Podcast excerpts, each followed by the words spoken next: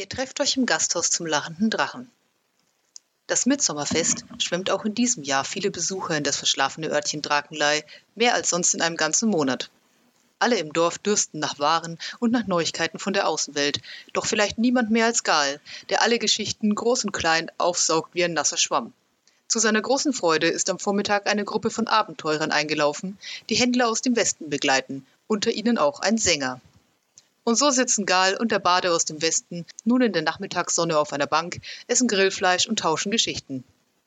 Kennst du die vom Elf und dem Drachen, die sich ineinander verlieben? Ja. Nein? Also, die geht so. Der Bade stürzt sich mit Pathos in eine tragische halbstündige Erzählung über eine Liebe, die es aufgrund bürokratischer Gegebenheiten schwer hat. Gal hat das dumpfe Gefühl, dass er den Teil für sein Publikum im Dorf anpassen muss, doch bietet seinerseits bereitwillig eine beliebte Nummer an, so läuft das beim Tausch zwischen Baden. Und kennst du das Lied über den Oger und den Kuchen? Das klingt dämlich. Aber der Hit auf Kindergeburtstagen? Der Bade grinst schief. Ich mach nicht so auf Kindergeburtstage. Oh. Gal durchforstet kurz sein Repertoire und beim vierten Versuch endlich findet er eine akzeptable, dem anderen unbekannte Geschichte. Du weißt sehr viel, sagt er, als er geendet hat. Der Bade zuckt mit den Schultern. Ich habe drei Brüder und alle sind im Geschäft. Er beginnt an seinen Fingern abzuzählen. Erix hat sich in der Bibliothek von Wolkental eingegraben und studiert die alten Sagen. Zebo ist in Wert und schreibt die Reden für den Regenten und Barney macht Beerdigung. Beerdigung? Ja. Klagelieder, Trauergesänge, Grabreden, das ganze Zeug. Klingt aufbauend. Der Bade zuckt mit den Schultern. Er ist ein fröhlicher Typ, wenn du ihn triffst. In diesem Moment schwebt Mariam mit einem Tablett kleiner Kuchen vorbei. Argol, der treu mit seinem fahrenden Krimskramsladen, hat das letzte Tablett einfach inhaliert. Wow, das ist ein hübsches Mädchen, stellt Geils Gesellschaft fest. Verheiratet, sagt Geil wie aus der Armbrust geschossen. Ein rascher Blick zur Seite sagt ihm allerdings, dass der Bade immer noch guckt. Götter, warum guckt er immer noch? Und der Ehemann, legt er deshalb nach. Puh, jähzorniger Typ, groß wie ein Haus, breit wie ein Baum. Das bringt ihm zumindest ein bisschen Aufmerksamkeit. Ist er hier? fragt der Bade. Äh, fieberhaft sieht Geil sich um, bereit auf irgendjemanden zu deuten, doch niemand im Burghof will so recht zu seiner Beschreibung passen, außer Argol, und das scheint ihm mehr Fragen aufzuwerfen als zu beantworten. Nein, muss er also zähneknirschend eingestehen. Na dann. Der Bade zieht die Augenbrauen hoch und wirft Gal einen verschmitzten Blick zu, den dieser nur mit geringer Begeisterung erwidert. Das lässt einen Hauch von Irritation über das Gesicht des anderen huschen. Du bist ein gut aussehender Typ, sagt er, nachdem er ihn einmal von oben bis unten gemustert hatte. Noch nie in Probleme geraten? Nicht regelmäßig, nein, sagt Gal und fühlt, dass er gegen seinen Willen rot wird. Der Bade aus dem Westen schenkt ihm ein weiteres schiefes Grinsen. Vielleicht könntest du, wenn du nicht so viel Kindergeburtstage machen würdest.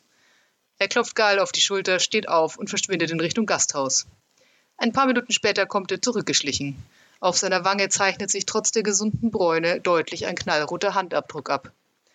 Gal kann nichts gegen das enorme Gefühl der Befriedigung machen, das sich seiner bemächtigt, als der andere sich wieder neben ihn setzt. Willst du jetzt der Oger und der Kuchen hören? fragt er. Der Bade seufzt. Das wäre schön, ja. Neben der Küchentür sitzt die untersetzte Frau mit den aschblonden Haaren und der Mann mit dem buschigen Bart und der wilden Mähne, die gerade noch kleine Kuchen von der entrüsteten Mariam ergattert haben und tauschen entgeisterte Blicke. Und damit willkommen zurück hier in der Taverne zum lachenden Drachen. Mit mir, Philipp. Und Nina. Hallo. Und Während wir noch darüber nachsinnen, wie jemand so ungeschickt eine junge Frau angraben kann wie der Bade von vorhin, wollen wir uns mit genau diesem Thema heute mal auseinandersetzen. Mit seinen Klischees und was darüber hinausgeht. Angraben? Barden. Ah. Nein, nicht ganz. Verwandt damit. Wir machen das nach unserem klassischen Schema F. Wir gucken uns an, wie funktioniert das in der Realität oder hat das funktioniert und gehen dann über zu Fiktion und zu Rollenspielen im Konkreten. Barden in Real Life. Wenn man da ein bisschen oberflächlich recherchiert, findet man schnell raus, dass der Begriff des Barden im engeren Sinne Dichter und Sänger des keltischen Kulturkreises benennt. Und meistens findet man dann auch sehr schnell einen Verweis daneben, als der bekannteste Barde sei Trubadix aus Asterix der Gallier. Fair. Ich meine, ich glaube, darüber haben wir alle diesen Begriff das erste Mal gehört. Zum Beispiel sagt über die Gallier der römische Grammatiker Sextus Pompeius Festus, Zitat, die Gallier bezeichnen als Barden den Sänger, der das Lob tapferer Männer singt. Zitat Ende. Ein Pendant dazu gab es auch in der nordischen Ecke, in Skandinavien. Da sprach man im Mittelalter von den Skalden. Das waren höfische Dichter, vorwiegend in Norwegen und auch Island. Ihre Kunst nannte man passend dazu Skaldendichtung oder einfach Skaldig. Das ist eine der nordischen Kunstgattungen neben den Sagas und der eddischen Dichtung. Von der Edda habt ihr ja hier auch schon mal gewisse Referenzen gehört. Wir erinnern uns an die vielen Schichten der Zwiebel. Naja. Über die wirklichen historischen Barden und Skalden hinaus haben die auch in der Literatur reichliche Vertretung gefunden, denn die Wirkung, die Musik und Geschichten auf Menschen haben, ist eine schon fast magische und entsprechend liegt es nahe, diese Wirkung noch etwas zu verstärken und als tatsächliche Magie darzustellen oder einfach als etwas, das eine unvergleichliche Wirkung hinterlässt. Und das ist so ein Leitmotiv, das man da immer wieder findet. Um ein bisschen einzustimmen und hier die Kreativität anzuregen, habe ich mal drüber nachgedacht, welche Baden mir spontan einfallen, die nicht ganz dem klassischen Bild entsprechen. Und hier sind sie. In dem wunderbaren Roman A Minor Mage von T. Kingfisher gibt es einen Nebencharakter namens Trebastian. Und in der Welt von Kingfisher ist es so, dass es magiebegabte Menschen gibt, die haben aber in den meisten Fällen nur so ein zufälliges Talent, und man ist dann zwar magisch, aber man kann zum Beispiel nur Sachen mit Holz oder Sachen mit Bärten oder mit Rüben oder was auch immer. Und die Herausforderung ist dann, so die eigene Nische zu finden, in der man mit diesem merkwürdigen Talent auch was anfangen kann. Trebastian hat, was das angeht, die Arschkarte gezogen, weil sein Talent ist, er kann aus den Leichen von Mordopfern Harfen bauen, die dann Mörderballaden singen und anfangen zu schreien, wenn ihr Mörder sich nähert. Nützlich, aber macht ihn nicht unbedingt beliebt bei den Leuten. Das Konzept wäre hier quasi so eine Kombi Magier, Nekromant, Musiker und die Musik ist dann ein Weg zu einem anderen Ziel. Das geht so ein bisschen von diesem Bild des fröhlichen Baden weg und es verbindet ein besonderes Talent oder eine Aufgabe mit der Musik. Also ich könnte mir auch was anderes vorstellen, zum Beispiel ein Baden wie den Rattenfänger von Hameln oder vielleicht habt ihr diese alte Laute von eurem Urgroßvater gefertigt aus dem uralten Baum im Wald und da lebt jetzt der Geist des Waldes drin und der hat auch so seine ganz eigene Idee. Go wild. Wenn wir bei besonderen Talenten bleiben und ich hätte keine Angst davor, meine Welt so umzubauen, dass Talente besonders sind, fallen mir einerseits äh, Roger und andererseits The Royal Doll Orchestra ein Roger ist ein junger Mann aus den Büchern des Dämonenzyklus. Das ist eine Dark Fantasy-Reihe, in der es darum geht, dass jede Nacht Dämonen aus dem Boden aufsteigen, vor denen die Menschen sich nur mit Bannsiegeln schützen können, die sie aber fast verlernt haben und die auch nicht immer funktionieren und das Leben ist deshalb ziemlich hart. Roger ist ein Bade und er ist der Erste, der erkennt, dass die Dämonen auf seine Musik reagieren. Ihr habt da also diesen schlanken Rotschopf, der mit nichts als einer Fiedel rausgeht und sich Dämonenhorden stellt, was ein ziemlich fantastisches Konzept ist. Äh, ich liebe Roger. Ins gleiche Ding passt so ähm, The Royal Doll Orchestra. Das ist eine Manga-Reihe von Kaori Yuki, von der ich bisher nur den ersten Band gelesen habe, aber zufällig genau vor dieser Episode. Und das Szenario hier ist apokalyptisch. Es gibt so eine Art Zombie-Virus, das über Blut übertragen wird, von dem sich die wenigen sicheren Städte abzuriegeln versuchen. Aber das Land zwischen den Städten ist absolut verseucht und gefährlich. Und wenn eine Stadt Zombies hat und das Problem nicht in den Griff kriegt, bombt die Regierung die Stadt einfach komplett weg, unabhängig davon, ob da noch normale Leute drin wohnen oder nicht. Und durch diese verseuchte, gefährliche Landschaft fährt ein kleines Orchester, bewaffnet mit ihren Instrumenten, ihren Stimmen und dem schwarzen Psalmenbuch. Das ist eine alte, okkulte Liedersammlung, deren Klänge in der Lage sind, die Zombies auf unterschiedliche Art zu beeinflussen. Also da will ich irgendwie darauf raus, dass auch dunkle, gruselige Geschichten mit Barden möglich sind und Musik auch eine reale, vielleicht unverständliche und nie dagewesene Macht haben könnte. Und ja, das vielleicht Spaß macht, als DM so eine gewisse Nische für die Musik in die Welt einzubauen, die nicht nur schön, sondern auch nützlich ist. Und dass der Bard ja auch der Erste sein kann, der entdeckt, was mit der Musik alles möglich ist. Und dann habe ich natürlich noch Gurney Halleck, den Schwertmeister von Haus Atreides aus Dune.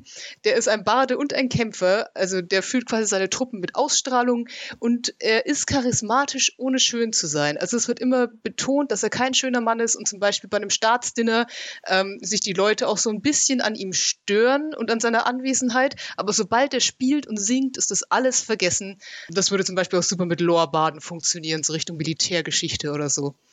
Und das ist jetzt kein Charakter, aber weil ich gerade mit einem Drow durch den Dungeon of the Mad Mage stiefle, ist mir aufgefallen, dass die Drow eine eigene Art von Badentum haben, genannt Baal Keshel. Und die Barden, die diese Kunst beherrschen, nennt man die dunklen Sänger. Und es sind oft Balladen zu Ehren Lolfs, aber man braucht keine göttliche Verbindung zu ihr, sondern man zieht durch die Musik direkt rohe Magie aus dem ja, Äther. Und als großer Fan von roher Magie, der ich ohnehin bin, mag ich, wohin das geht, weil das ist dann entweder so die Richtung Kantor, also so ein Vorsänger für einen Gott, also Kombination Bade und Kleriker, oder aber Bade und Zauberer, wenn man sagt, dein Instrument ist dein Zugang zu dieser wilden Magie. Das finde ich gut. Yeah, also wir sehen schon, auch in der Literatur ist schon viel da. Und jetzt könnten wir uns anschauen, was es so in D&D an Regeln und Klassen gibt, die euch ermöglichen, eure eigene weirde Kombination zu bauen. Ja, wow, ich mag diese Idee dieses Drow-Kantors. Das kannte ich noch nicht. Ähm, Pun, not intended. Äh, ja, äh, ging nicht zusammen. Das heißt drum. ja, ich meine, es muss ja nicht unbedingt LOLF sein. Du kannst es ja vielleicht mit, mit allem machen. Durchaus. Aber da ist es mir jetzt halt mal aufgefallen, dass es es gibt. Naja, gut. Nachdem wir jetzt so ein bisschen aufgezogen haben, was die Faszination der Rolle des Barden ist, schauen wir uns jetzt mal an, wie ganz mechanisch die Eigenschaften der Klasse sind und was es da für Subklassen gibt. Wir gehen also sozusagen jetzt erstmal vom Fluff zum Crunch über, wie man so schön im Fachjargon sagt. Aber auch nicht zu crunchig, weil ähm, das können wir nicht. Nein, wir bleiben da oberflächlich. Ich will nicht einschlafen beim Reden. Keine Sorge. Ich finde, der Barde ist nicht nur ein Charisma-Caster, sondern er ist die Klasse, die am meisten um Charisma als Eigenschaft herum gewoben ist. Noch mehr als der Sorcerer und noch mehr als der Warlock oder Hexenmeister von mir. Ein Barde, das ist interessant an ihm, ist sehr vielseitig und sehr flexibel. Es gibt da diese Bezeichnung Check of all Trades. Das ist so dieses, ne, Tausendsasser, man kann alles Mögliche ein bisschen. Das sieht man schon daran, dass man bei den Startübungen die man wählen kann bei der Charaktererstellung, frei wählen kann. Während es bei allen anderen Klassen ja eigentlich so ist, ja, wähle drei aus der folgenden kurzen Liste aus, ist es beim Barden so, ja, wähle drei beliebige. Und das steigert sich entsprechend, besonders wenn man den Lore-Barden nimmt, wo noch mehr Übung dabei ist. Also man kann sehr viel grundsätzlich, auch wenn man nicht in allem super gut ist. Es heißt immer, als Anfänger in D&D sollte man nicht unbedingt einen Barden spielen, weil das unbefriedigend sein kann, besonders im Kampf. Das liegt daran, dass der Barde relativ wenige Zauber in seiner Liste hat, die tatsächlich Schaden anrichten. Äh, so die, die Faustregel ist so, wenn du einen Damage-Spell lernen kannst, lerne ihn. Gibt nicht so viel davon. Der Barde hat außerdem ziemlich viele Konzentrationszauber. Es empfiehlt sich also, sich nicht treffen zu lassen. Also entweder im Hintergrund zu bleiben oder sehr viel in Geschicklichkeit für eine hohe Rüstungsklasse mit einer leichten Rüstung zu investieren oder beides. Das ist also so der grundlegende, ja, Ding, wie der funktioniert, der Bade. Er ist im Kampf mehr eine Support-Klasse, beziehungsweise ihn als Support zu spielen, funktioniert im Kampf eigentlich am besten. Er hat diese bardische Inspiration, durch die er seine Mitstreiter buffen kann als Bonusaktion. Er hat diverse Zauber, die andere äh, verstärken oder die Gegner schwächer machen. Er kann außerdem auch heilen.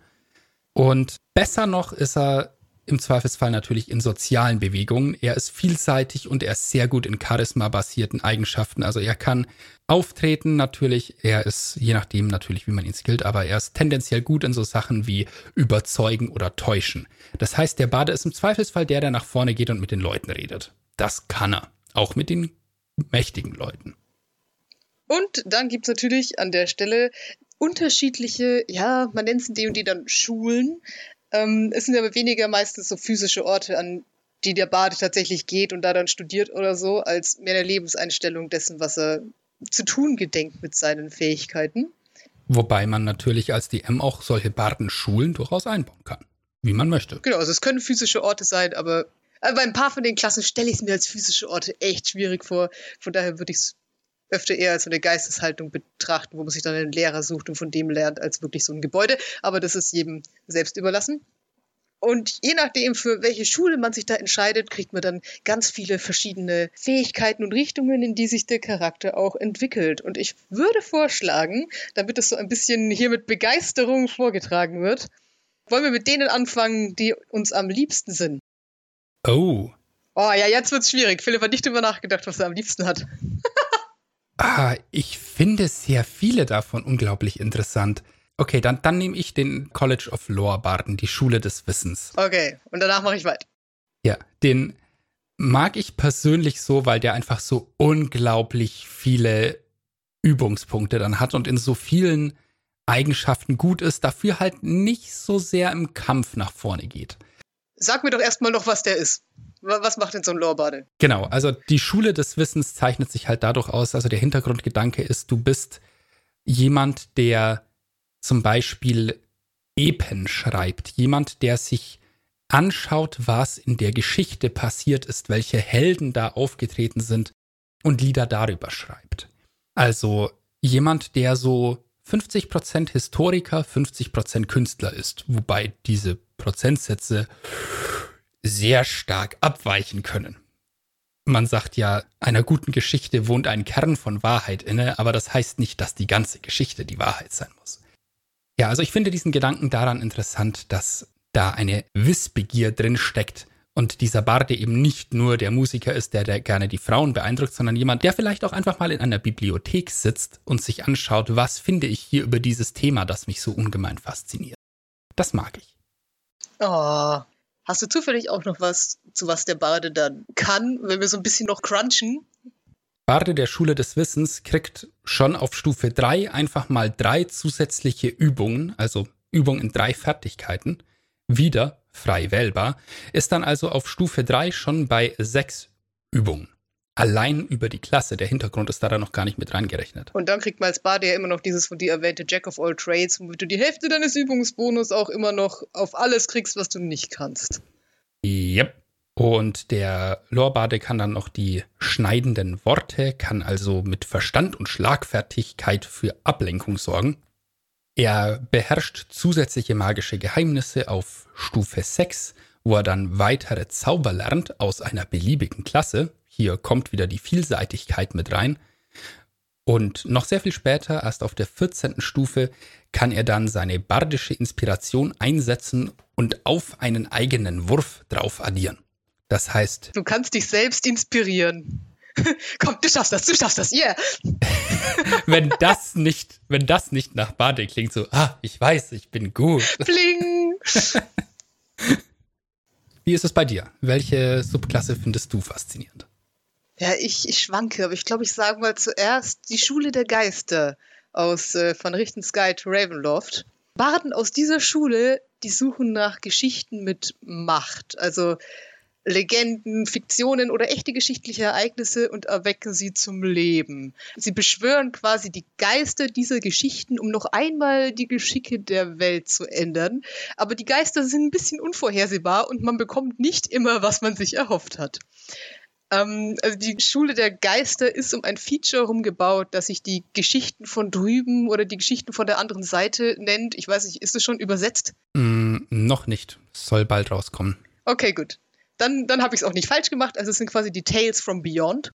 Was bedeutet, ihr habt einen Pool aus Geschichten, von denen ihr eine auswürfelt und wenn ihr diese Kraft einsetzt, dann bekommt ihr den Effekt dieser Geschichte und umso höher eure Stufe, desto mächtiger sind potenziell die Geschichten, die ihr auswürfelt. Nina mag das sehr gern, weil es sich nach einer guten Worldbuilding-Möglichkeit anhört, zu sagen, okay, du erzählst die Geschichte eines großen Helden, um deine Kameraden zu inspirieren. Wer ist der Held und was ist die Geschichte? Aber es ist halt sehr unvorhersehbar, wie wilde Magie und kann im schlimmsten Fall sogar schädlich sein. Also es kann sein, dass ihr im Kampf dann so eine Geschichte zieht und die bringt euch einfach überhaupt nichts für die Situation, vor der ihr gerade steht. Aber ich weiß nicht, ich mag sowas, weil da muss man immer so ein bisschen kreativ werden, was man dann damit macht. Wahrscheinlicher ist da, dass ihr einfach einmal am Tag so eine Geschichte zieht und dann auf der drauf hocken bleibt, bis äh, eine Möglichkeit kommt, sie zu erzählen. Beispiele von den Geschichten von der anderen Seite, die ich besonders geil fand, sind zum Beispiel es gibt die Geschichte des klugen Tiers. Das gibt anderen dann quasi Vorteile auf so geistige Checks, sage ich mal. Dann gibt es den auf höheren Stufen dann die Geschichte des Phantoms. Da wird das Ziel dann unsichtbar. Und es gibt äh, die Geschichte des Drachen, wo das Ziel anfängt, Feuer zu spucken. Okay. Ja, und ihr bekommt auch einen extra Würfel für Schadens- und Heilzauber, aber nur, wenn ihr die durch euren magischen Fokus castet, was tatsächlich nicht so oft ist, also keine Ahnung, wie nützlich das ist. Aber ihr bekommt dann auch später irgendwann die Möglichkeit, eine Art Seance abzuhalten, woraufhin hier von den Geistern einen Zauber eurer Wahl aus der Schule der Nekromantie oder Wahrsagung mit ein paar Einschränkungen vorübergehend lernen könnt. Wenn ich ein DM wäre, würde ich das vermutlich einfach aufweichen, wenn mir der Spieler erklären kann, wen er denn da getroffen hat während der Seance, dem irgendwas anderes beigebracht hat. Und äh, auch das finde ich ein ziemlich also ich finde einfach, das klingt für mich nach einer Klasse, wo man sehr viel Spaß mit den eigenen Fähigkeiten haben kann, auch wenn sie vermutlich total nutzlos ist. es klingt auf jeden Fall sehr creepy und sehr passend für Ravenloft. Also man ist dann wirklich so ein bisschen der Wahrsager eigentlich, oder? Ja, nicht, nicht unbedingt. Ich glaube, es ist eher so was ein bisschen von, äh, es ist nicht nur ein Segen, was ich kann, sondern auch ein Fluch, weil es ist quasi, ja, ich habe diese Geschichten und ich kann diese Geschichten erzählen, aber was dann am Ende tatsächlich passiert. I don't know. Wir werden sehen. Only one way to find out. Ja, genau. Also ich weiß nicht, ich, ich finde das schön. Ich mag so ein bisschen Randomness in meiner Welt. Okay, Top 2. Jawohl. Als nächstes nehme ich mal eine aus Xanatas. Da gibt es die Schule der Schwerter. Die ist nicht zu verwechseln mit der Schule des Wagemuts aus dem Players Handbook, das auch schon so in die Richtung geht, mehr Waffen benutzen und so. Ähm, der Hintergrundgedanke bei der Schule der Schwerter ist, diese Barden sind Schaukämpfer. Ähm, wie das ja in der Vergangenheit auch ja so eine häufige Profession unter Gauklern war, so wie schaffst du es, gegeneinander zu kämpfen, dass es spektakulär aussieht und sich trotzdem niemand von euch die Hände abhackt dabei. So ein bisschen Miguel und Tulio aus Der Weg nach El Dorado. Richtig, richtig. Du kämpfst wie meine Schwester. Ich habe gegen deine Schwester gekämpft. Das ist ein Kompliment. ähm, der Gedanke, der da noch erwähnt wird, an den ich interessant finde, ist, dass diese Schaukämpfer nicht selten ein Doppelleben als Assassinen führen. Denn sie können nun mal sehr gut mit Waffen umgehen und nicht immer ist die lukrativste Art, das zu vermarkten, der Schaukampf. Also da kann man dann einen Charakter erstellen, der ein gewisses Doppelleben führt. Was sehr spannend sein kann, finde ich. Ich muss aber irgendwie an der Stelle sagen, also ich mochte diese Schwertbahnen auch immer total gern, bis ich angefangen habe, sie zu googeln. Und ich weiß nicht, in ein paar Foren wurde der dann leider irgendwie ziemlich zerrissen von seinen, also vom Crunch her, weil du ja immer, wenn du dein Blade Flourish machst, was deine Hauptschadensart ist, weil es dann immer deine äh, badische Inspiration frisst, und im Prinzip zu wenig Schaden macht dafür, was du mit deiner badischen Inspiration sonst anrichten könntest. Also ich mag dieses Konzept aber anscheinend. Andererseits hat den Foren die Schule der Geister auch immer nicht gefallen. So what do they know? Ja, das ist immer so. Man kann die Klasse danach auswählen, wie effektiv sie im Kampf ist, oder man nimmt einfach das, worauf man Bock hat. Eine Güte. Man muss halt wissen, wozu man spielt. Yay! oh, sehr gut, sehr gut. Also ihr habt verstanden, worum es uns geht. Ich nehme als nächstes äh, die, heißt es die Schule der Schöpfung auf Deutsch aus Taschas. Das ist auch noch nicht übersetzt. Ja, College of Creation, Schule der Erschaffung, irgend sowas in die Richtung. Gut, dann mache ich wieder nichts falsch. Der Hintergedanke hier ist, Bevor es die Sonne und den Mond gab, gab es ein Lied, und die Musik erweckte das erste Morgenrot, und die Melodie berührte die Steine und die Bäume, und einige von ihnen stimmten in das Lied mit ein. Und wenn man das Lied lernt, dann könnt auch ihr den Bergen das Singen lehren. Also diese Baden glauben quasi, dass der Kosmos ein Werk der ersten Drachen und Götter ist und dieser kreative Schaffensakt beinhaltete auch Töne und Melodien, die immer noch in der ganzen Schöpfung widerhallen. Und diese Macht bezeichnet man als das Lied der Schöpfung. Die Baden dieser Schule bedienen sich diesem ursprünglichsten aller Lieder es ist eine Schule, die auch Drachengeborene anzieht, weil die das Lied der Schöpfung wegen ihrer Verbindung zu den Göttern Bahamut und Tiamat ehren. Und im College of Creation geht es quasi darum, Dinge zu erschaffen. Echte, reale Dinge, denen man später dann auch, also auf höheren Stufen, auch Leben einhauchen kann und auf höheren Leveln kann man dann zunehmend größere und wertvollere Gegenstände erschaffen. Also die ganze Klasse fühlt sich für mich nach was an, was auf den ersten Blick echt merkwürdig wirkt, aber für schlaue Spieler, die gerne puzzeln, glaube ich, ungeahnte Möglichkeiten bietet. Ich glaube, auf dem dritten Level schon kann man quasi ja dieses Lied der Schöpfung benutzen, um ein nicht magisches Item zu schaffen und dann später kann das auch so groß werden wie ein Boot. Also ihr könnt euch einfach hinstellen und aus eurer Magie ein leuchtendes Boot dahinsetzen und auf dem fahrt ihr dann rum, bis äh, ja die Zeit um ist. Und es ist einfach ziemlich geil. Und ihr habt auch The Note of Potential, also quasi eine, ein Klang, aus dem alles werden kann. Und das ist dann wie badische Inspiration, nur geht es auch auf Fähigkeitswürfe, auf Angriffswürfe, auf äh, Rettungswürfe, was ähm, vor allem bei den Rettungswürfen ziemlich nice ist. Also das sind einfach schöne Fähigkeiten. Ich weiß nicht, mir, mir macht das Spaß. Das ist wie dieser magische Gegenstandsmantel mit den Flicken, wo ihr dann immer so einen Flicken abmachen könnt und dann bekommt, was dieser Flicken darstellt. Nur könnt ihr das einfach, weil ihr freaking magisch seid, aus eurer Flöte raustuten oder was auch immer. Ich finde das echt geil. ich gucke tatsächlich äh, regelmäßig einen D&D-Podcast, wo äh, jemand von der Runde eine Bardin aus dem College of Creation spielt. Und diese Bardin ist tatsächlich eine Bastlerin. Also die ständig irgendwelche kleinen Gegenstände aus Plüsch und Strickstoff herstellt oder so und dann die an ihre äh, Mitstreiter verschenkt als bardische Inspiration. Und immer wenn die dann diese Inspiration einsetzen, dann fupp, lösen sich die halt auf und sie erhalten Inspiration davon. Das ist auch eine schöne Idee, ne? dass man halt sagt, so College of Creation heißt, ich erschaffe halt einfach gerne. Ich bin Schöpferin oder Schöpfer von Mode, von gedrechselten Sachen aus Holz, von allem Möglichen. Das finde ich eine coole Herangehensweise an das. Ja, vielleicht kommen wir später auch noch zu dem Punkt, wo wir noch so ein paar andere Baden-Ideen reinwerfen, die man sonst selten sieht. Und äh, dieses Handwerkliche ist auf jeden Fall eins davon. Was ich aber auch noch zu dem College of Creation, was mir da auch ganz stark einfällt, ich bin ja ein großer Fan von The Name of the Wind von Patrick Rothfuss, das in dem es ja auch um The Names of Things geht. Also es gibt wahre Namen des Windes, des Feuers, des Eisens. Und wenn man diese Namen kann, dann hat man Kontrolle über das, was man da benennt. Und das hat halt auch diese Eigenschaft, wenn jemand, der diesen Namen kennt, den sagt, klingt das wie, also wenn jemand den Namen von Feuer sagt, dann klingt das für uns wie Feuer, aber nur weil unser Hirn dieses seltsame Wort, was es da gehört hat und nicht deuten konnte, nicht verarbeiten konnte, halt irgendwie durch ein anderes Wort ausgetauscht hat.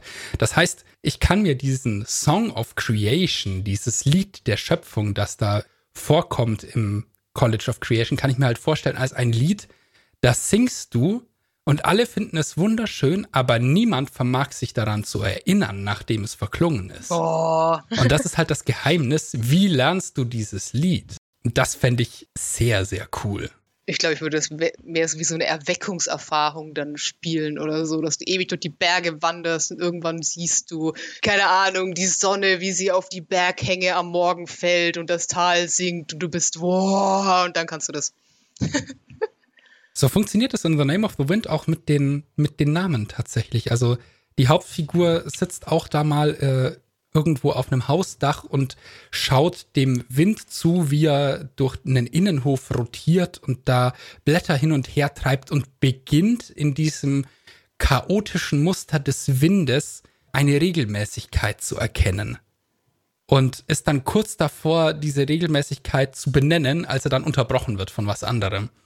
Und das, das geht in die gleiche Richtung. Also ist so dieses, ja, eine Erkenntnis, die man irgendwann einfach hat, vielleicht aus heiterem Himmel genug Schöpfungscollege. Philipp, wie geht's weiter? Ja, wir sind da so ein bisschen hängen geblieben. Ja, äh, das ist auch cool. ja.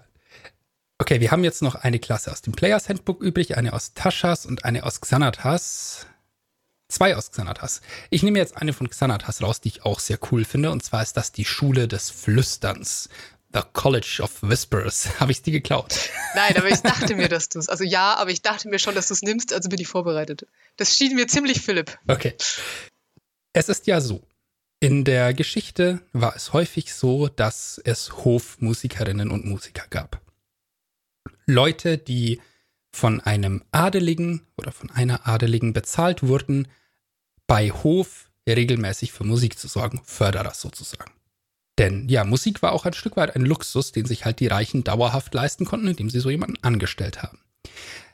Das hat dazu geführt, dass diese Musiker häufig Gespräche mitbekommen haben, die eigentlich nicht für die Ohren jemandes außerhalb der herrschenden Klasse bestimmt waren. Soll heißen, natürlich haben Leute daraus irgendwann Kapital geschlagen und dann gab es Leute, die eine Doppelfunktion hatten. Einerseits Musikant oder Musikantin, andererseits Spionin oder Spion. Diese Musiker ließen sich also bei Hofe anstellen. Vielleicht wurde das auch so ein bisschen gedeichselt, dass die da reingekommen sind. Und dann haben sie halt die Ohren offen gehalten und das weitergegeben. Und dieses, diese Schule des Flüsterns ist um diese Idee herum gebaut. Also diese Leute sind nur vordergründig klassische Barden, aber im Hintergrund sind sie halt ja so ein bisschen eher sneaky und gut darin, Geheimnisse aufzudecken. Dann mache ich weiter mit The College of Eloquence, auch aus Taschas. Ja, also die Schule der Eloquenz oder auf Deutsch Red Redegewandtheit. Ja, das kommt hin, ne? Redekunst, würde ich vielleicht sagen. Ja, also auf jeden Fall, ihr seid gut mit Worten. Also das sind die Rednerbarden. Es wurde beschrieben auf Webseiten, die ich dazu besucht habe, als The Bardest Bard that ever did Bard. Ähm, ja, also es sind Redner, die diese Kunst auf dem höchsten Niveau meistern und die Logik verbinden mit Wortspielen und gut aussehenden Argumentationen und ja, insgesamt dem ganzen rhetorischen, also das Publikum auf ihre Seite zu ziehen und so weiter. Und die haben quasi weniger, also die Schule hat weniger neue Sachen dazu erfunden, als sich mehr auf das rückzubesinnen, was der Barde eigentlich ist. Also was eins der Hauptfeatures des Barden schon immer war, nämlich das Gesicht der Gruppe zu sein, den ihr vorschickt, wenn ihr irgendwas wollt oder irgendjemanden auf eurer Seite haben wollt, etc. Und dementsprechend sind auch seine ganzen Fähigkeiten. Er kriegt zum Beispiel dieses Feature, dass wenn man einen Überzeugungswurf macht auf Täuschen oder Überzeugen, dass der grundsätzlich eine 10 ist. Also wenn man irgendwas würfelt, was schlechter ist als das, ist es immer noch mittelmäßig. Du kannst nicht mehr schlechter sein, es ist unmöglich. Das ist, was du tust. Ja, und vor allem hast du dann die 10 plus deinen fetten Bonus da oben drauf, soweit ich weiß. Ja, also es ist wirklich der reine Würfelwurf, der dann ja. zu, zu 10 wird halt. Und später kriegt ihr dann auch noch, wenn ihr jemandem badische Inspiration gibt und er setzt die ein und verkackt es trotzdem, dass er den Würfel dann behält. Also es ist quasi, ja, das hat jetzt nicht funktioniert, aber wow, das war ein guter Prep-Talk, den behalte ich jetzt trotzdem. Und dann hilft es das nächste Mal immer noch, so lange, bis es funktioniert. Und noch weiter, also noch später auf höherem Level, auf 14. Level dann, ist eure badische Inspiration quasi ansteckend. Also wenn ihr jemanden mit badischer Inspiration inspiriert und das funktioniert, dann könnt ihr einer anderen Kreatur, ohne dass ihr dafür irgendwas ausgeben müsst, nochmal eine badische Inspiration geben. Und das hat dann, wenn es gut läuft, so einen Ketteneffekt. Wow. Na, okay, es ist eine Reaktion. Also es geht nicht ewig weiter, aber es ist auf jeden Fall, ja, ihr seid dann die Leute mit den Silberzungen. Ich finde diese Klasse also ich bin ja vorsichtig damit, Dinge als overpowered zu bezeichnen, aber die Schule der Redekunst, diese Eigenschaft, dass du einen Wurf auf Überzeugen und Täuschen eigentlich nicht vermasseln kannst. das ist schon eine krasse Geschichte. Also du kannst dich eigentlich aus jeder Situation rausreden. Ja. Mit diesem Barten. Also irgendwie. Ja, aber dafür kannst du halt sonst nichts. Also ich meine, du kannst halt reden. Punkt.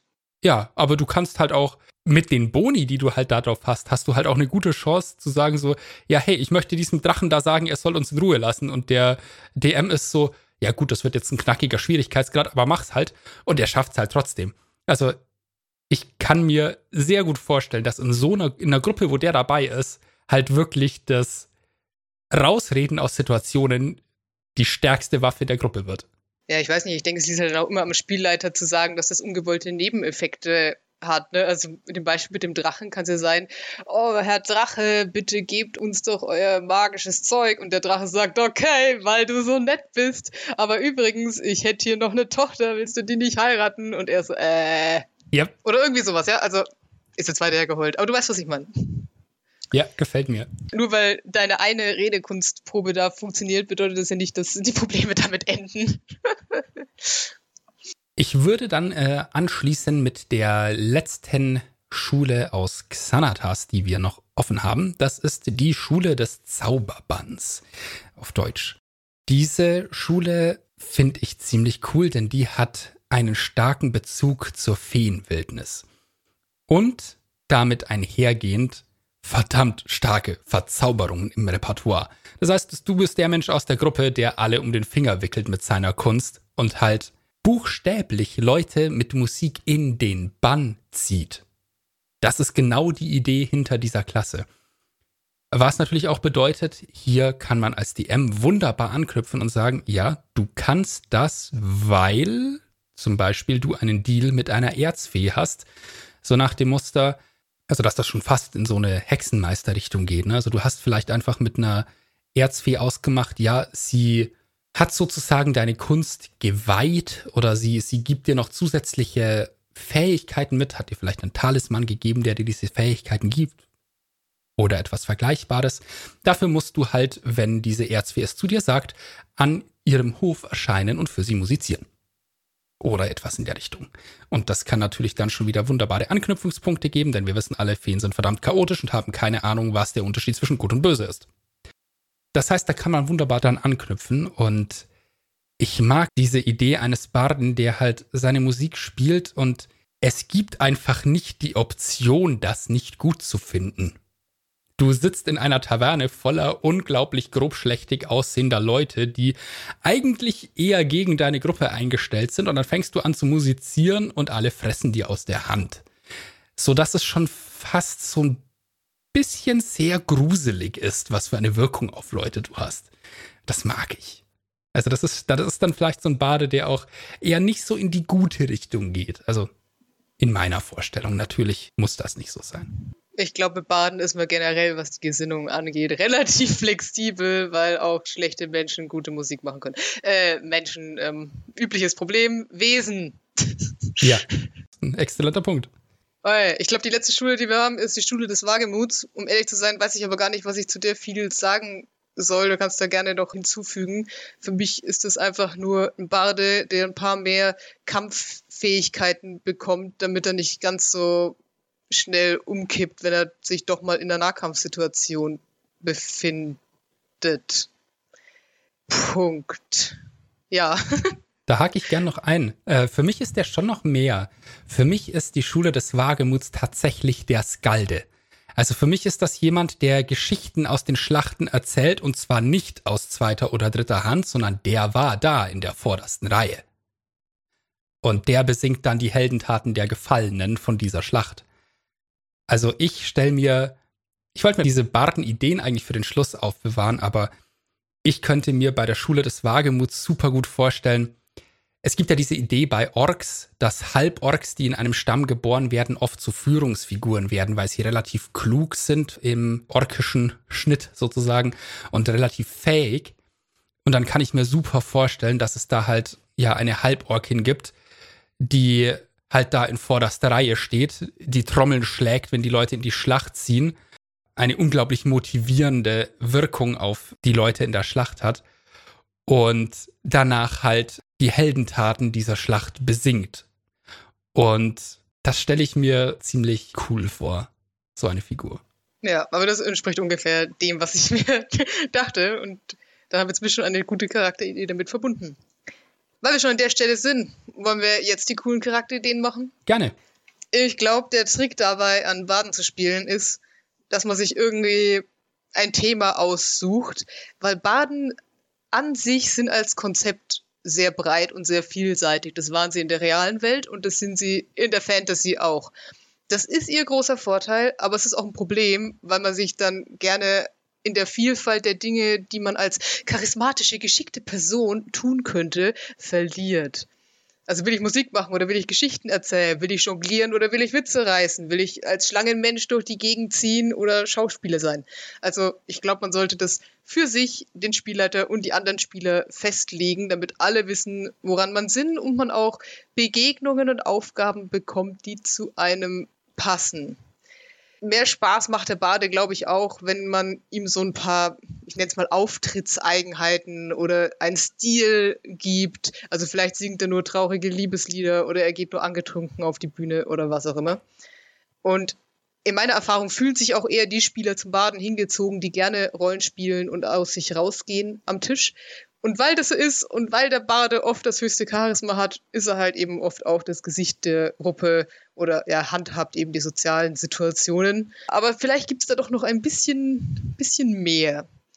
Gucken wir mal, was uns sonst noch eingefallen ist.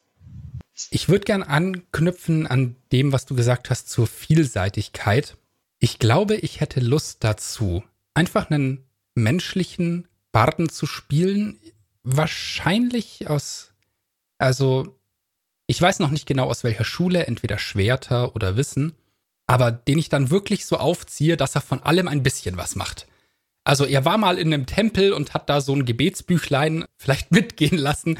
Deswegen kann er so ein paar Heilzauber. Der versteht sich ganz gut mit dem Magier aus der Gruppe. Deswegen kann er so ein paar Zauber, die eher aus der Arkanenrichtung kommen. Sein Bruder war ein guter Kämpfer. Deswegen ist er halt Schule der Schwerter und kann auch ganz gut mit Schwertern rumhantieren. Aber es ist halt wirklich so dieses, wenn du ihm halt irgendeine komplexe Frage zu Arcana Magie ist, ist er so, keine Ahnung, ich kann so ein paar grundsätzliche Zauber. Ich habe kein Wissen in der Tiefe. Das interessiert mich gar nicht.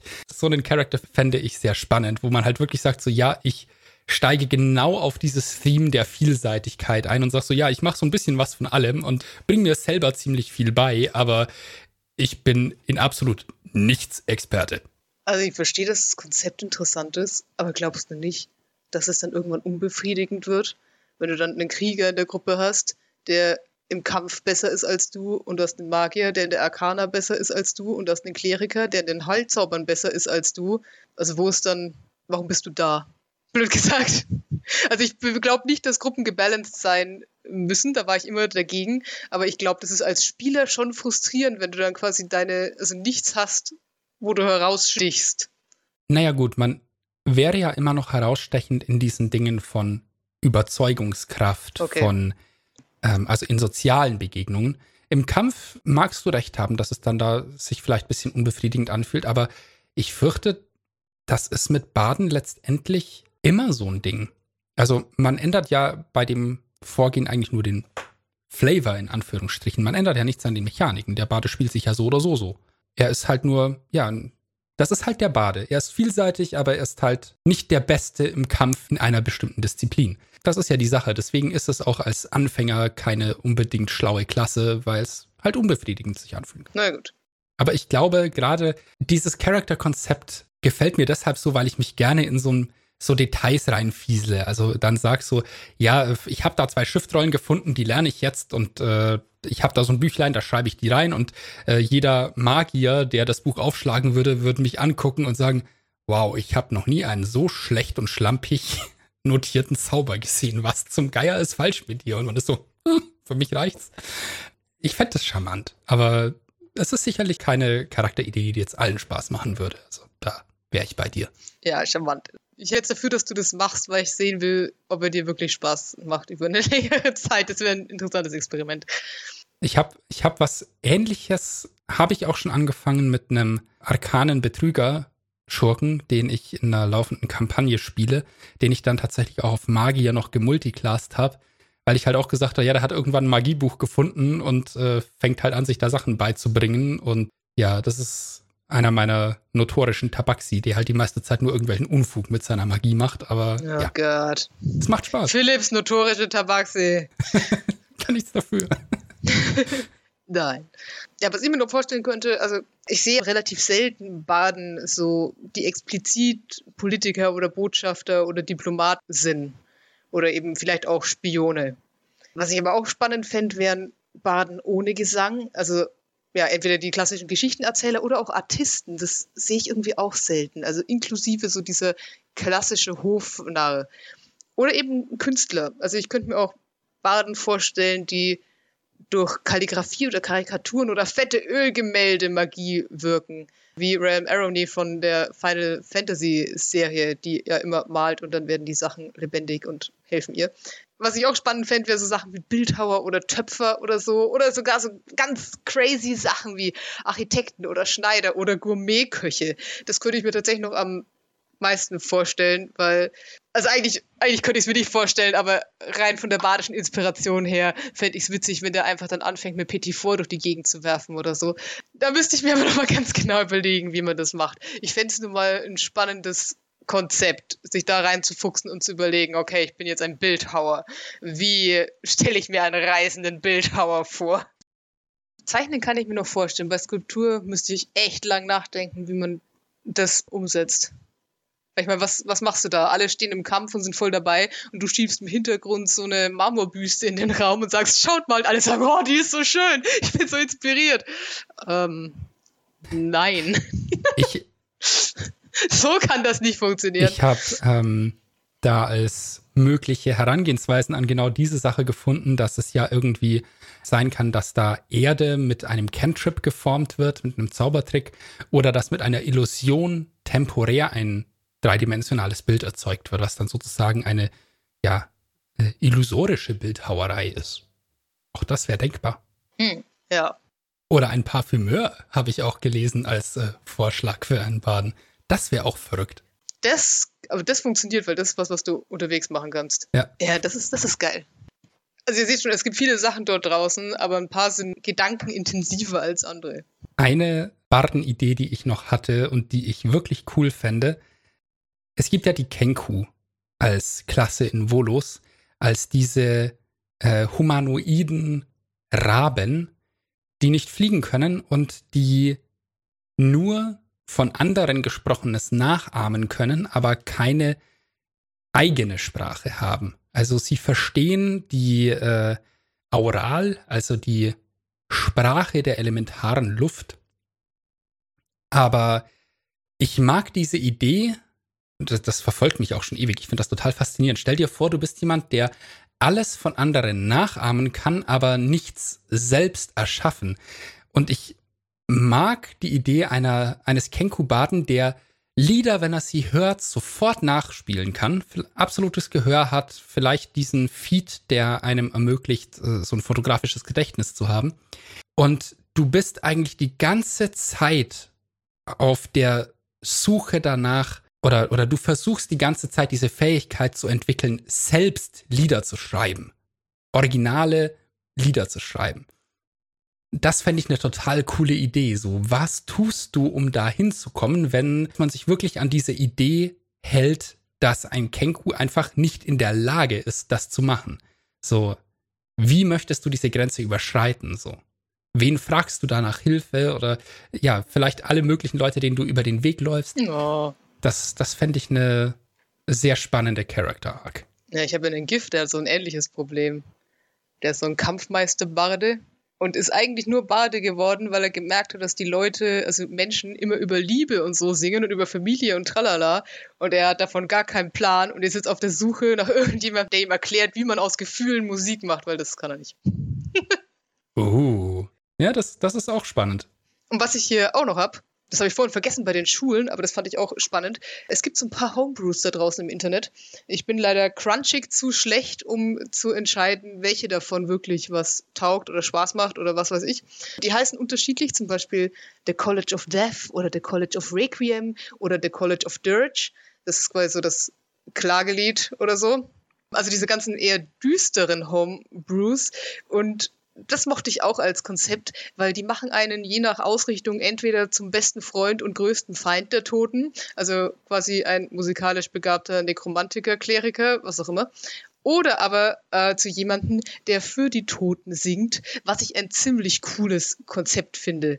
Also ja, ich habe noch keine Klasse gefunden, die mich total überzeugt hat, aber ich mochte so diese Grundidee von jemandem, äh, manche davon sind sehr düster. Die sagen zum Beispiel, du ziehst durch die Lande und lauschst dem letzten Atemzug Sterbender und aus denen machst du dann deine Musik. Oder es ist quasi so ein bisschen mehr cutesy, dass du eben rumziehst und für die Toten auf Friedhöfen spielst. Und wenn du dann aber im Kampf spielst, dann kommen die Toten dir auch zur Hilfe, weil du ja so nett sie bespaßt hast in ja, ihrer Ewigkeit.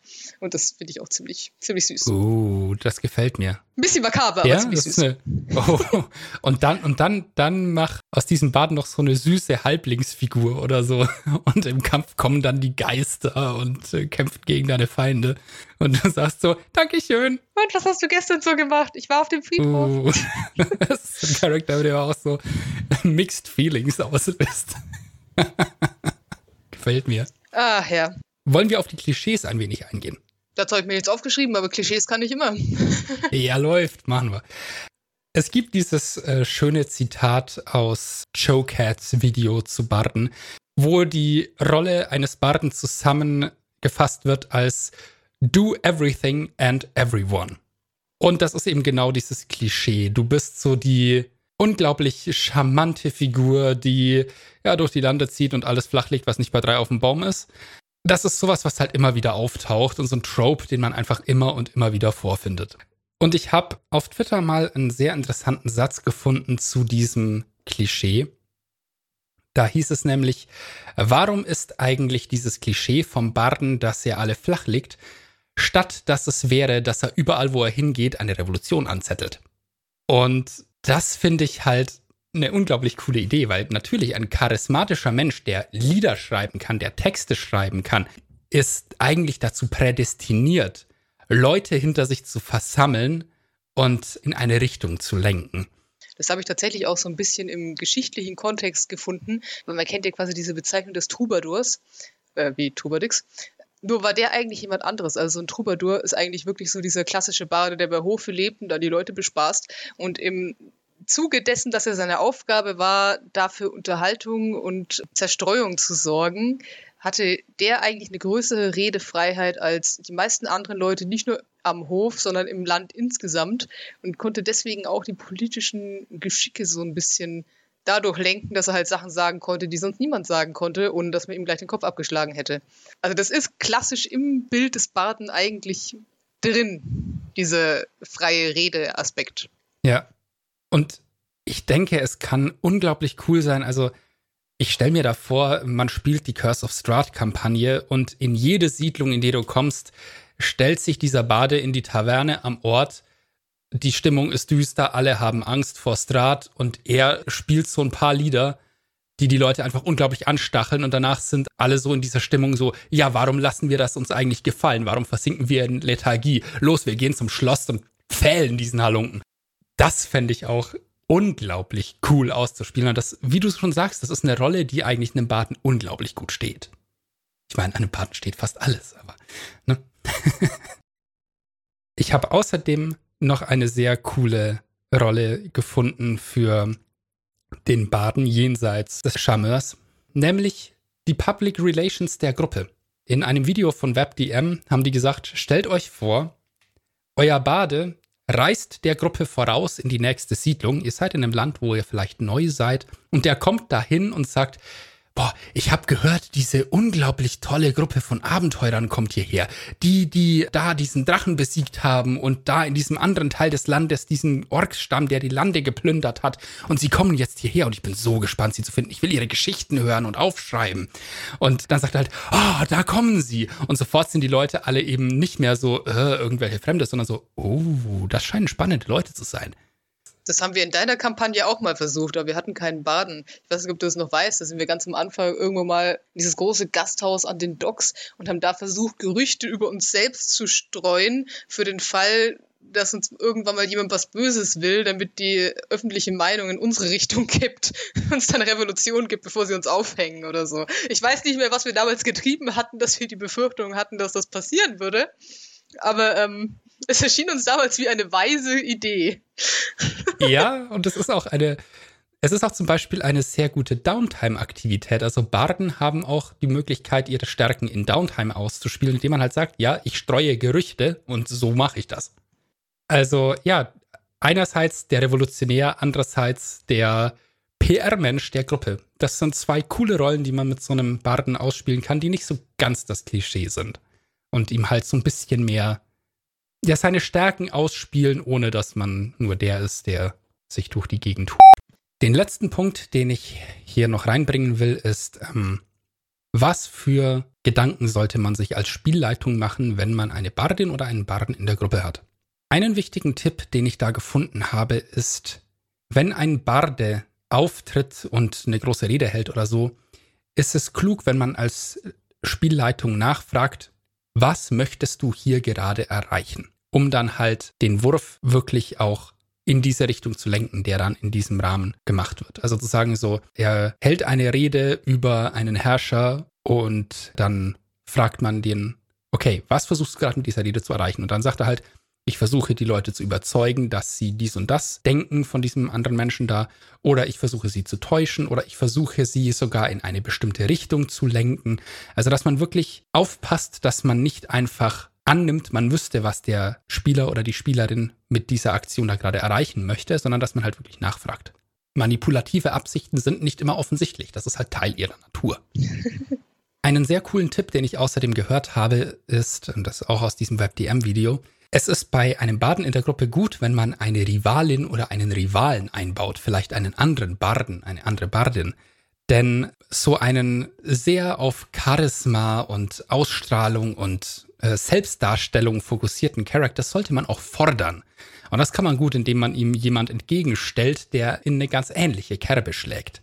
Und dann kann es halt sein, dass so, so ein Bade erst richtig aufdreht. Oh Gott, Drama. Einen weiteren sehr coolen Punkt, den ich gefunden habe, ist so, ja, dass der Charme eines Barden, wenn man einen Barden wirklich so ausspielt, halt auch dazu führen kann, dass der Bade sich mal versehentlich selber in den Fuß schießt. Und das ist genau das, was du vorhin schon angedeutet hattest mit dem äh, Drachen, der dann sagt so, hey, ich hätte da eine Tochter. Ne? Stell dir vor, ein Drache oder eine Fee verliebt sich in den Baden und beschließt vielleicht sogar, du gehörst jetzt mir. Bei einer Fee ist das sehr gut möglich und plötzlich hat der Rest der Gruppe eine Rescue-Mission. Auch das kann sehr cool sein. Ist auch eine super Sache, falls der Spieler oder die Spielerin des Baden gerade mal eine Session keine Zeit hat. Also ich glaube, an Drama mangelt es um den Baden rum nicht. Also ich meine, selbst wenn du das Klischee spielst, irgendwann gibt es kein Dorf mehr, das du anlaufen kannst, weil in jedem irgendjemand sehr wütend ist. Dein Ruf eilt dir voran und er ist nicht uneingeschränkt gut. Ja, also ich meine, ähm, Handlungen haben Konsequenzen, auch hier. Ja. Ja, und ich weiß nicht, ansonsten hatte ich ja vorhin bei, bei meinen ähm, Einstiegsleuten schon so ein paar Sachen gesagt, aber ich glaube, die gelten auch über Baden hinaus. Also ich fände es irgendwie schön, wenn, wenn man dem Baden die Möglichkeit gibt, irgendwie so seine Nische auch in der Welt zu besetzen und wenn die Musik vielleicht teilweise auch mehr wäre als in Anführungszeichen nur die Musik oder für welches künstlerische Handwerk auch immer sich der Bade dann entscheiden möge. Ja, also ich mag das einfach ganz gerne, wenn man Spielern insgesamt so die Möglichkeit gibt, irgendwas zu entdecken, was noch niemand vor ihnen entdeckt hat und sie dann nochmal mehr super special zu machen. Also ich mag ja irgendwie dieses High Fantasy, aber Low Magic Setting eigentlich am liebsten, wo du sagst irgendwie 95 Prozent der Bevölkerung sind Bauern und ihr seid so dieses obere 1 Prozent, das überhaupt mal seinen Ort verlässt. Und als dieses oberste 1 Prozent ist es vollkommen gerechtfertigt, wenn du der Erste bist, der entdeckt das. Ja. Und dann kann man sich auch anschauen, wie sich die Welt verändert durch diese Entdeckung und so. Das finde ich irgendwie immer ganz, ganz cool. Und das würde ich beim Baden, glaube ich, auch machen. Also werde ich eine Kampagne spielen, die das gerade passt.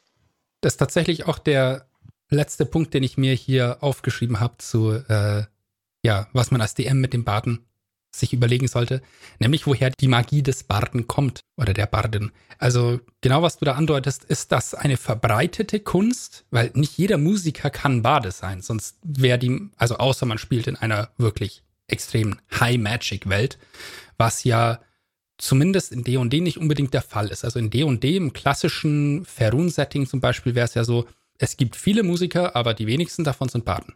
Allgemein sind Magiewirker ja relativ selten, auch wenn sie überall ihre Spuren hinterlassen. Und dann ist auch, finde ich, die Frage, kommt diese Magie aus der Musik oder Kunst des Barden heraus? Oder sind Musik und Magie nur zwei der vielen Dinge, in denen sich der Bade etwas auskennt?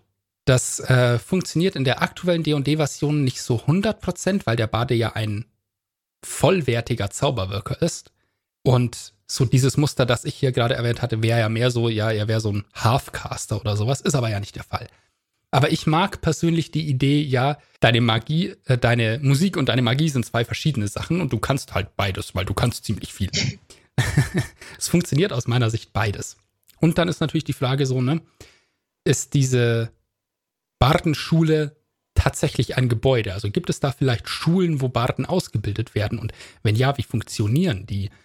Ist diese, gerade wenn wir von so Sachen reden wie diesem, dieser Schule der Schöpfung, das muss ja eine unglaublich geheime Geschichte sein, wenn da gelehrt wird, wie man so dieses Lied der Schöpfung lernt. So. Das wäre für mich eher so eine Zen-Kloster-Sache, weißt schon, irgendwo auf dem ja. Berg wohnt Meister Shifu und er hat so seine fünf Schüler und die sitzen unter dem Pflaumenbaum. Ja, das wäre definitiv eher, wie ich mir das vorstellen könnte. Ich könnte mir auch dann voll vorstellen, dass vielleicht ein goldener Drache Leiter dieses Klosters ist, der vielleicht halt auch schon uralt ist und. Man muss vor 10.000 Jahren dabei gewesen sein. ja, damals, als das Lied noch mehr konnten. Ah, schön. Tatsächlich glaube ich, ich mag meine Baden lieber, dass quasi das Instrument oder was auch immer sie benutzen, ihnen ermöglicht, irgendwo, also dass es quasi irgendwo sie diesen Pool aus Magie gibt und du greifst dann mit was auch immer du kannst da rein und machst dadurch magisch, was du tust. Also 90 Prozent aller Leute machen das einfach und es passiert gar nichts, aber du bist in der Lage, dadurch irgendwas da reinzuleiten und deswegen kannst du Dinge. Ich finde den Ansatz irgendwie keine Ahnung, ich mag den Ansatz irgendwie, weil ich eben diese, diesen Pool aus roher Magie mag, der im Zentrum von allem liegt oder so. Aber das ist nur meine Weltvorstellung. Ja, aber es ist ein faszinierender Gedanke. Das war unsere Baden-Episode. Ja, eine faszinierende Klasse, die eigentlich erst dann richtig interessant wird, finde ich, wenn man jenseits des Klischee-Tellerrands nach dem sucht, was einen Barden ausmacht oder eine Bardin. Also, All Bard Campaign. es, ist, es ist Schüleraustausch von unterschiedlichen Badenschulen und wir müssen zusammen äh, irgendwas finden. Ach du liebe Güte. ja, das wäre witzig. So viel Charisma auf einem Haufen kann nicht gut gehen, aber sehr viel Spaß machen. Aber das wäre dann wirklich so eine, so eine Teenage-Soap, das fände ich gut. wow. Okay, ja, das, das. Ja. Auch ein Abenteuer, das man spielen kann. Alright, ihr Lieben da draußen, mir bleibt äh, noch zu erwähnen, Ihr findet uns über zum Beispiel die Website zum Lachendrachen.de und auch über die übergeordnete Seite feierabenteuer.com, wo ihr dann unsere ganzen anderen Kanäle findet, auf denen wir unsere Veröffentlichungen und weitere Dinge teilen. Wir haben auch auf einen YouTube-Channel, auf dem zwei vergangene Kampagnen zu finden sind. Und irgendwann in Kürze vielleicht auch Brindlewood Bay, das wir mal anspielen, wo es darum geht, dass man einen Haufen Verbrechen aufklären der Omas spielt, was sehr abstrus und witzig klingt. Das findet ihr dann da auch. Und ansonsten hören wir uns in der nächsten Folge wieder, wenn wir wieder hier einkehren in der Taverne zum lachenden Drachen, wo wir mindestens einen Barden mit Geil immer am Start haben. Prostmahlzeit. Bis dahin. Ciao. Bye bye. Outtakes. Und das ist so eine Dark Fantasy Reihe. Eine Dark. es ist eine Schule, die Baden, die Baden und Gnome anzieht. Das ist nicht schlau. Ich weiß nicht, ob der Satz grammatikalisch wirklich Sinn gemacht hat. Sei es drum, wir machen weiter.